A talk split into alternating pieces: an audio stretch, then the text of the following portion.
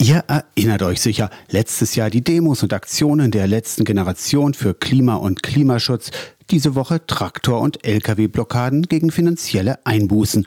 Das Land scheint irgendwie im Dauerkrisenmodus und viele Menschen ziehen sich zurück in ihre eigenen vier Wände. Das hat das Rheingold-Institut in einer repräsentativen Studie über den Seelenzustand der Deutschen festgestellt. Stefan Grünewald hat mitgeforscht. Viele Menschen haben uns beschrieben, dass sie dazu übergehen, all die Menschen, die anstrengend sind, die eine andere Meinung vertreten, gnadenlos aus den Sozialkreisen auszusortieren. Das ist natürlich problematisch für eine lebendige Demokratie. Wie schnell sich Stimmung verändern kann, hat im Oktober zum Beispiel der Angriff der Hamas auf Israel gezeigt, sagt Deborah Schnabel, Direktorin der Bildungsstätte Anne Frank. Wir sehen, dass die Schnelligkeit und die Gewalt der Desinformationen so in dieser Form einmalig sind. Umso wichtiger, die Auseinandersetzung suchen, wenn jemand Desinformationen raushaut oder sich antisemitisch äußert. Es reicht auch immer zu sagen, du mit dieser Aussage, das stößt mir gerade auf. Ich würde gerne noch mal in Ruhe mit dir darüber sprechen und es auch wirklich dann zu machen, also verbindlich zu sein. Respektvoll streiten bedeutet im evangelischen Sinne auch gegenseitiges Zuhören und Verstehen,